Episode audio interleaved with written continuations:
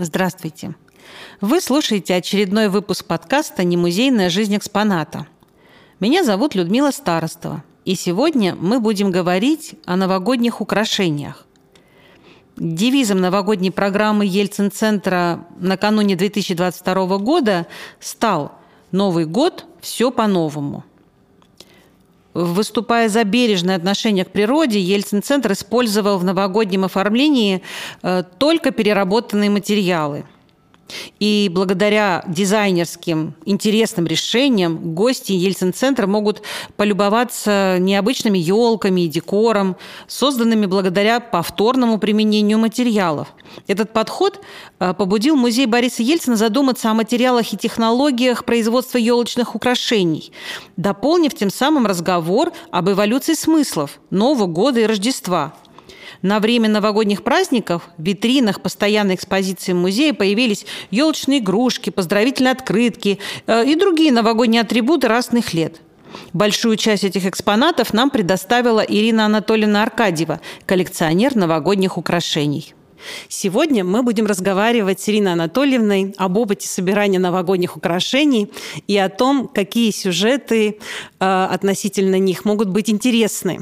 Ирина Анатольевна, расскажите, пожалуйста, как вы начали собирать новогодние украшения и что определяет границы вашей коллекции? Здравствуйте. Собирание коллекции получилось как-то внезапно. Это случилось лет 15 тому назад. Э, может быть, потому что выросла, родилась я в небольшом городе э, в Свердловской области, и э, детство мое прошло и пришлось на время после 15 лет, прошедших после Великой Отечественной войны, то есть жили не бедно, в общем-то. Это были бараки заводского поселка. И э, самые радостные моменты, конечно, были это праздник Новый год, который проводили в наших детских садах. Вот этот праздник наш, Новый год, который, в общем-то, любят все, э, не то чтобы вернуть вот в том виде, какой он был тогда, а просто чтобы как-то немножко вернуть, сохранить те игрушки, то настроение, э, то, что было вот в те времена, и чтобы это окончательно не ушло. Все коллекционеры, конечно, и все собиратели, они, э, им более интересен период, начальный период появления игрушек, э, допустим, в той или иной стране. И интересно э, у нее уникальность, скажем так, потому что когда начинали производить игрушки, не было еще ни фабрик как таковых, ни заводов, которые даже цехов не было таких, которые потом организовали при фабриках и заводах, и которые занимались только вот э, производством елочных игрушек. Были артели, были небольшие сообщества, и фактически это была ручная работа, и они достаточно уникальны, потому что ручная работа, она предполагает более длительную работу с игрушкой. Она интересней, необычней, и их было мало. А потом уже позже появляется массовая игрушка с определенными технологиями выдувки, непрерывный процесс и так далее. Вот это тоже для своего периода интересные игрушки, но уже они вот, э, скажем так, они красивые есть, интересные, но вот я говорю, наиболее интересны для нас именно период, время производства игрушки. Ну и, конечно, э, ее необычность, внешний вид. Бывает, конечно, делали и ограниченные партии игрушек. Вот вы говорили, что для вас как раз интересен сюжет о том, из каких материалов изготавливались елочные украшения. Да, вот почему именно этот сюжет вам интересен больше? Ну, потому что сейчас э, в работу не берут эти материалы, как правило. Вот, э, допустим, какие-то фабрики, фирмы. Даже нельзя сказать, что это фабрики, фирмы скорее по производству игрушек. Но, тем не менее, вот э, вернулись уже к вате – например, делают э, современные ватные э, игрушки. Но чаще всего вот ватные игрушки делают э, любители, не то что любители, а, еди, а единичные, скажем так. Это не массовое производство, это дизайнеры, художники, которые решили, что они сделают сами елочную игрушку, но опять же они используют технологию тех лет, они смотрят на те игрушки, повторяют их, ну, конечно, что-то свое делают. Сейчас совершенно вот в елках я не вижу, чтобы использовались такие атрибуты елочные вот, для украшений, как, например, э, бумажные гирлянды всевозможные. То есть это гофрированные гирлянды, это гофрированные игрушки большие, подвесные. Их тоже называют гирлянды, они, ну, бывают одиночные даже. И самое интересное, например, это елочные бумажные э, гирлянды, которые мы называем, называли флажки. Если помните, они вешались на елку так же, как и, э, допустим, электрические гирлянды сейчас вешаются. Что самое интересное, вот в елочной гирлянде бумажной э, уже использовались разные темы. То есть это была и пропаганда определенная, и это был э, познавательный момент здесь обязательно был, э, что в основном это, конечно, детская тема. То есть это тема сказок, в основном это русские были сказки представлены. Это тема, значит, отчасти политическая, то есть это флаги республик, например, это были флаги всевозможные военной тематики, то есть морские флаги, морская азбука, э, потом это был тема космос. То есть вот это все люди и дети в том числе это видели на елке. И вот если бы сейчас э, мы бы вернулись к этому, я считаю, что это было бы очень интересно, и, возможно, тут вот определенный интерес вот в этой разнице существует. Второй момент – то, что мы практически сейчас не используем э, стеклянные бусы. Это тоже гирлянда, единственная фабрика, которая выпускает у нас в наше время сейчас стеклянные бусы, э, это Клинская фабрика игрушки. Вот, но в прежние времена при советской власти бусы – это был обязательный атрибут на елке. Сейчас у нас в лучшем случае это всевозможные дождики, всевозможные, значит, какая-то мишура, которая вешается на елку. То есть вот это ушло. Вот, вот такая разница, и вот такой, мне казалось бы, это было интересно, если бы у нас вновь вернулись вот эти украшения. Сейчас перед нами на столе лежат елочные игрушки из моей маленькой, очень скромной домашней коллекции. Когда несколько лет назад э, у нас появились экскурсии по музею новогодние, и появились вот эти вот дополнительные экспонаты. Сначала в портфеле экскурсовода, потом мы э, осмелели, начали добавлять что-то в витрины. Мне стало самой интересно. И я, попадая э, в новый город, например, или у нас в Екатеринбурге, люблю сходить на блошиный рынок и всегда очень так цепко приглядываюсь э, к тому, что продается в плане новогодних игрушек. И поэтому у меня небольшая коллекция накопилась, но познания мои весьма ограничены. И вот, например, когда вы сейчас говорите гирлянды, а на столе лежит э, звезда. То есть она такая кривоватая, потому что она сделана из стеклянных трубочек. В середине бусинка, в каждом кончике этой Лучик. звезды пятиконечной. Это лучики. Да, лучики. В каждом лучике звезды тоже помещена маленькая бусинка. Вот это разновидность гирлянды получается, потому что тоже собрана из бус. Нет, нет, это совершенно самостоятельная елочная игрушка. Это так называемые стеклярусные игрушки, стеклярус.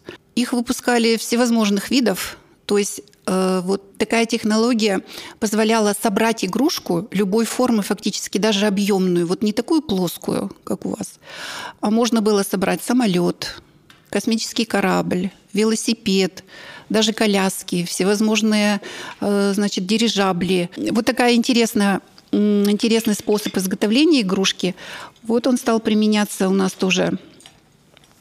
И, э, ну, вы знаете, не, некоторые люди не очень любят стеклярус, но это очень интересные игрушки. Вот у вас представлена как раз вот именно эта игрушка, стеклярус.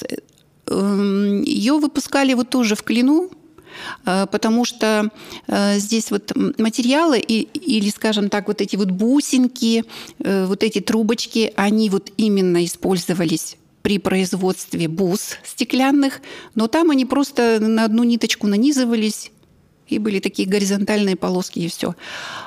А потом вот они стали выпускать игрушки уже всевозможные стеклярус, вот такой интересный.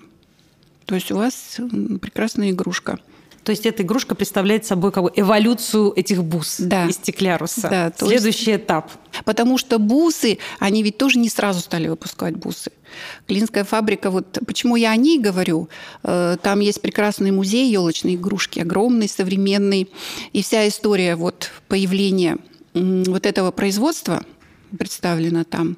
Э, на базе чего они начали выпускать? Сначала они выпускали э, продукцию стеклянную для медицинской промышленности, то есть это были всякие колбочки, трубочки и так далее. И перешли потихоньку вот эти же колбочки, трубочки превратились потом вот в такие варианты игрушек уже немножко, конечно, не такие широкие, не такие, не, не из такого толстого стекла, ну, это вот так вот, да, они перешли на полностью на производство елочной игрушки. А вот среди тех игрушек, которые сейчас перед вами лежат, можете сказать, какая является, может быть, самой редкой или самой интересной? Ну, выделяется чем-либо? Нет, безусловно. Здесь можно э, говорить о каждой игрушке, но я бы вот в первую очередь выделила у вас м, игрушку на прищепке. Это слоник, цирковой слоник. Разные темы выпускались в стране игрушек Почему? Потому что э, то, что развивалось, скажем так, достижения страны, они все переходили, естественно, и в игрушку елочную. То есть появление советского цирка, э, затем э, освоение севера, освоение космоса, все отразилось в игрушке. Вот ваша игрушка «Цирковой слон на прищепке», ее очень любят коллекционеры.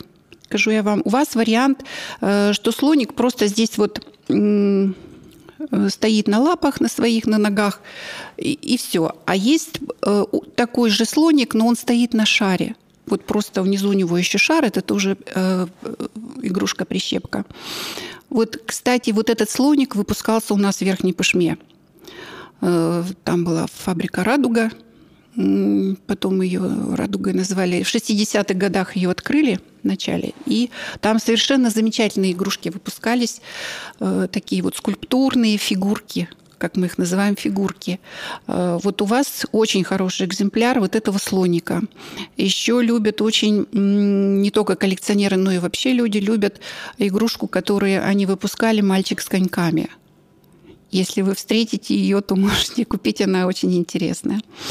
Э, Еще бы я у вас отметила игрушку, вот эту большую шишку из толстого стекла, так называемые кремлевские игрушки, э, огромные игрушки, больше 12 сантиметров, они могут быть и 14, и 15. Это была целая серия игрушек. И в основном это были игрушки, скажем так, продукты, то есть это были большие шишки, большие мандарины, э, потом это был большой апельсин. И были еще вот, э, кстати, часы без пяти двенадцать тоже была э, кремлевская игрушка из толстого стекла. Их вешали на огромные елки елки, которые стояли в зимних городках, на больших елки их вешали, и елки, которые стояли очень высокие, например, в детских садах, во дворцах культуры, э, когда организовывали общие карнавалы и балы в новогодние праздники. Вот там эти крупные игрушки висели, потому что их видно было хорошо. Но вот с тех пор они сохранились, дошли до наших времен – но целая серия существует их.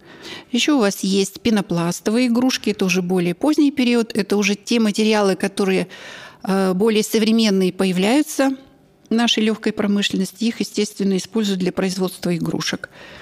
Это примерно какие годы? Ну, это уже идут 70-е годы, ближе туда. И дальше они широко использовались и 80-е, вот этот вариант – еще вот э, интересная вот эта вот игрушечка, она тоже достаточно поздняя, это 70-е годы. Повар, да? 70-е, э, может быть, даже уже 80-е повар, но она такая минималистичная, уже упрощенная достаточно, я имею в виду скульптурность ее. Но она интересна сама по себе, она необычная. То есть не обязательно, что эта игрушка, например, э, производилась когда-то раньше. Даже поздние игрушки, они интересны собирателям и коллекционерам, потому что необычная необычные игрушки, они не так часто тоже встречаются, тем не менее, хотя вот это уже массовое производство. И если сравнить их, вот, вот этого слоника и более поздние игрушки, то мы видим, что слоник, он более красочный, более скульптурный, а уже более поздние игрушки, они выдувались, и там было минимум э, показано, например, ручек, ножек, было, все такое более шарообразное, обтекаемое, и уже нет тех красок, э, которые применялись в более ранний период. Здесь было в более ранний период внешнее покрытие краской, а здесь уже совсем другая технология. Здесь уже идет амальгама. Это, во-первых, и внутреннее покрытие идет, игрушки заливалось там э, и так далее. И совсем и внешнего как бы окраса уже нет на игрушки. А, я хотела у вас спросить еще про игрушки, которые сейчас у нас э, помещены э, в экспозицию музея. Вот мы подошли для начала к витрине истории одного экспоната, и там на веточке висят игрушки разных эпох и представлены разные материалы. Можете рассказать, как эти игрушки к вам попали и в чем особенность именно этих украшений? Меня, например, особенно заинтересовала балерина. Вот а, такое ощущение, что это очень ручная работа, а, и даже кажется, как будто ее делал умелый человек, но в домашних условиях. И еще удивило удивил один из материалов, перечисленных среди э, использовавшихся при изготовлении этих игрушек, желофан. Я даже сначала думала, может, какая-то печатка, но вы подтвердили, что действительно такой материал желофан существует. Вот расскажите об этих игрушках в витрине истории одного экспоната. Все эти игрушки – это игрушки э, из частных рук. То есть люди отдают их, продают, значит, э, жалко, что вот эти игрушки, они, во-первых, уходят из нашего региона. Э, самое большее, скажем, ассортимент, разнообразие игрушек – это в наших центральных городах и столицах. То есть это Москва, Санкт-Петербург. Э, очень много игрушек производилось на Украине. Это совершенная кладезь игрушек. Вот. В регионах игрушек было меньше гораздо. И поэтому вот как-то встретиться с этой игрушкой – это большая удача. Как правило, интересны фигурки, какие-то сюжетные э, изображения. То есть, когда вы видите фигурку ватную либо тканевую, которая изображает ту же самую балерину, то здесь не просто это балерина, а это говорит о том, что у нас в стране появилась своя культура, появились свои театры, э, балет который знал весь мир.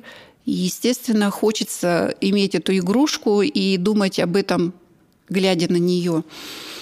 Эм, потом появляются более современные материалы, вот тот же самый желофан, вот эти все э, пенопластовые, поролоновые производства.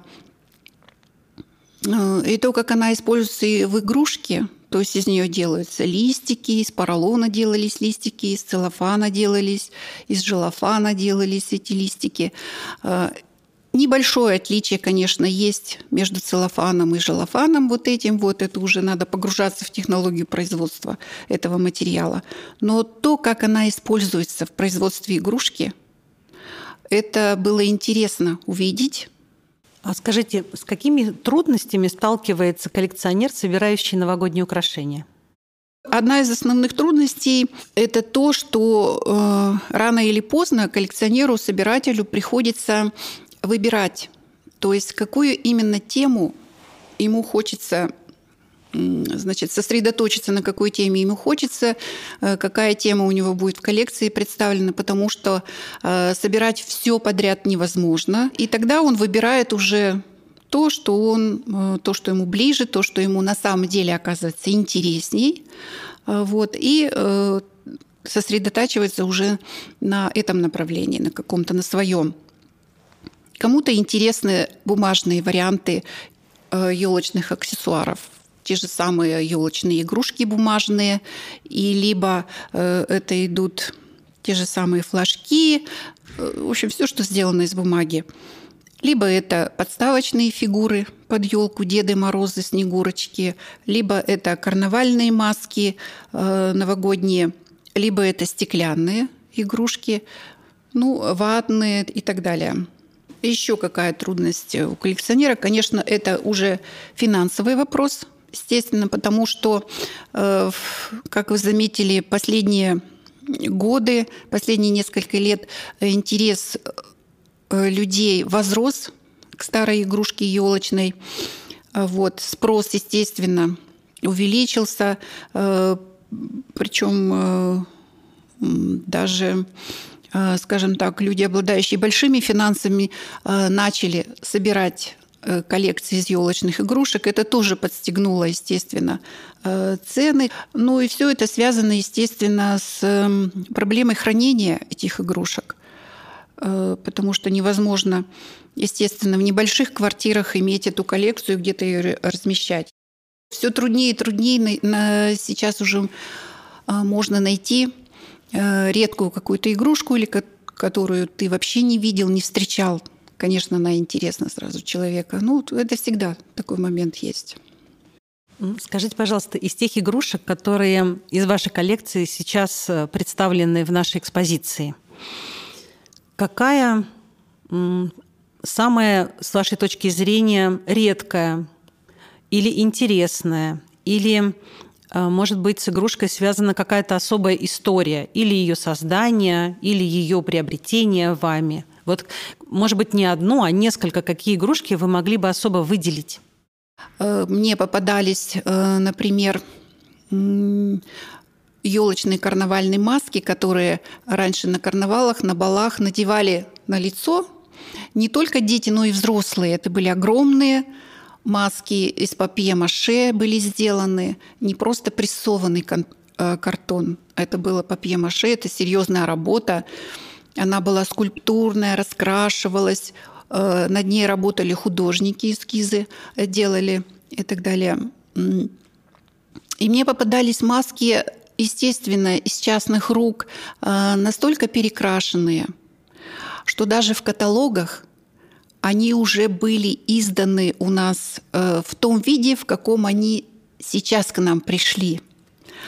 Но когда начинают ее восстанавливать, когда отмывают вот эти внешние слои, э, значит, то, что люди раскрашивали там на маске Бабы Яги, каждый по своему усмотрению решил ее переделать, и когда ее отмываешь, она совсем другая. Она более интересная, она там с тиной в волосах, она совсем не коричневого цвета, она становится милее, красивее, не такая страшная, и уже э, видно, что вот это уже первоначальный вариант.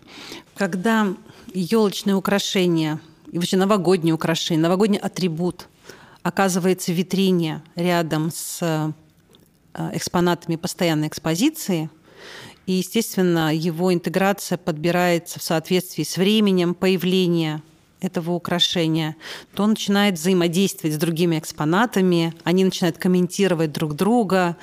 Ну, то есть елочная игрушка может проиллюстрировать, как вы правильно сказали, какие-то достижения этого времени или появление новых материалов, технологий. А, и в этом смысле действительно елочное украшение становится таким зеркалом времени, и можно, опираясь только на эти экспонаты рассказать, как развивалась страна. И в этой связи, учитывая, что музей Бориса Ельцина а, больше рассказывает о 90-х, мне хотелось бы у вас а, узнать ваше мнение, вот о чем из 90-х могут рассказать елочные игрушки, производившиеся в 90-е. Являются ли они тоже зеркалом своей эпохи? Могу сказать только, что э, уже в 90-е годы у меня вот впечатление такое, что было не до елочных игрушек, с одной стороны. А с другой стороны, на елках людей это не обязательно вот именно из-за того, что это 90-е годы. А на елках людей э, уже были игрушки, вот мы даже это в фильмах видим, по своим домашним елкам это помним. Были игрушки простые, э, скажем так, очень простые, шары такие гладкие, в общем-то, э, практически не выпускались вот фигурки такие, такие, знаете, вот э, интересные прищепки и так далее. То есть не было индивидуальности в игрушках. То есть вот шли потоком шары, шли потоком там сосульки, гладкие там и так далее, конечно, там они были разного цвета. Вот 90-е годы э, та же самая пластмасса пошла. Да, 90-е годы я в своей коллекции даже э, не то, что не хочу их иметь. Э, я даже вот сейчас, если я гляну, например, на э, какой-то э, выложенный на столе гору игрушек, я даже не смогу их, так сказать, идентифицировать, что это именно 90-е годы. Это могут быть и 80-е годы, и конец 70-х. Почему? Потому что когда на производстве начинали делать игрушку, естественно, разрабатывались технологические карты там и так далее, и так далее. Она запускалась, комиссия рассматривала, запускалась производство. Но их потом на протяжении многих лет могли повторять. Повторять форму, может быть, менять окраску. И они повторялись. А так вот говорить, что это была новая игрушка, которую придумали и выпустили – только в 90-х годах и не раньше. И именно из-за того, что в 90-х годах вот это вот было, и ее выпустили, вот этого я сказать не могу. Могу сказать, что массово так вот э, какую-то игрушку, которая вот в 90-х годах э, как-то вот запомнилась или вот оставила э, свой след на страницах обсуждений коллекционеров вот этого я отметить не могу. Ну вот получается, что э, в 90-е, если игрушки становятся бессюжетными, да, шары или шишки, или сосульки, э, как бы идеология перестает интересоваться елочными украшениями. То есть до этого был интерес, и на елочные украшения попадали символы эпохи, достижения, которыми нам предлагают гордиться и помнить о них то в 90-е это не является приоритетом. И ведь это, наверное, тоже говорит о том, что вот происходит э, какое-то переосмысление и ценностей, да, жизненных устоев, и и, может быть, недоелочных игрушек. И тогда возникает вопрос, а у современной игрушки есть какое-то вот такое лицо именно с точки зрения сюжетов и образов? Э, первое, что хочу сказать. Во-первых, они все э, естественно, стали использовать современные красители, краски, современные какие-то, значит, может быть, там в производстве какие-то моменты все это используют, но очень многие занимаются повтором. То есть они берут э, игрушку советского периода, и они ее повторяют, делают более красочной, немножечко что-то меняют, может быть, там фигурки и так далее. Вот первое, то, что они повторяют советские игрушки, это точно. Второе, очень много они берут э, с европейских фабрик, скажем так, но э, делают игрушку, э, фигуру делают очень, скажем так, насыщенную разными сюжетами, и это все в одной игрушке. Например, они делают домик сказочный, и как бы вот, ну, с нашей точки зрения, вот облепляют ее со всех сторон там всякими и зайчиками, там елочкой, и это все в одной вылитой вот такой игрушке. Она становится такой большой, объемной такой, крупной игрушкой, яркой игрушкой. Ну и куда денешься? Наши сказки никуда не делись, их и продолжают обыгрывать в игрушки. Э, есть серия совершенно замечательных игрушек э, и по сказам Бажова, и по, скажем там, э, по мамину сибиряку делают игрушки.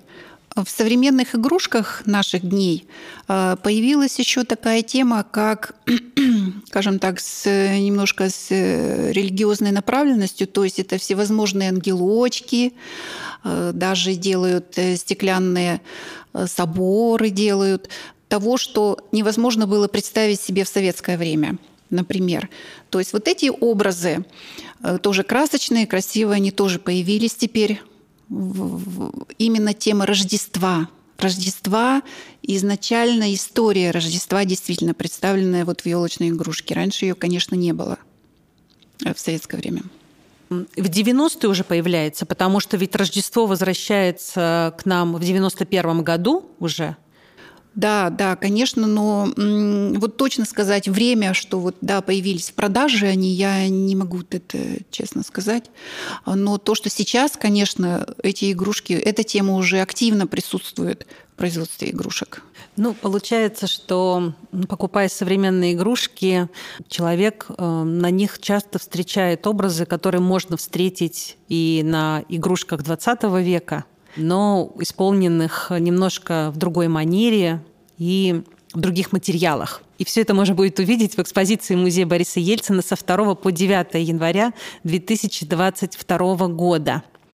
И, конечно, мы не просто поместили игрушки витрины или какие-то другие атрибуты Нового года, но мы рассказываем истории. И можно сходить на экскурсию или квест для взрослых и для детей и погрузиться в разные э, сюжеты 20 века, связанные с новогодними праздниками э, которые, как оказалось, э, очень чутко реагировали на изменения политической конъюнктуры, на совершенствование технологий или на какие-то трудности времени.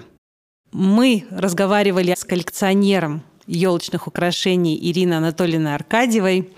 А, это был очередной выпуск подкаста «Немузейная жизнь экспоната».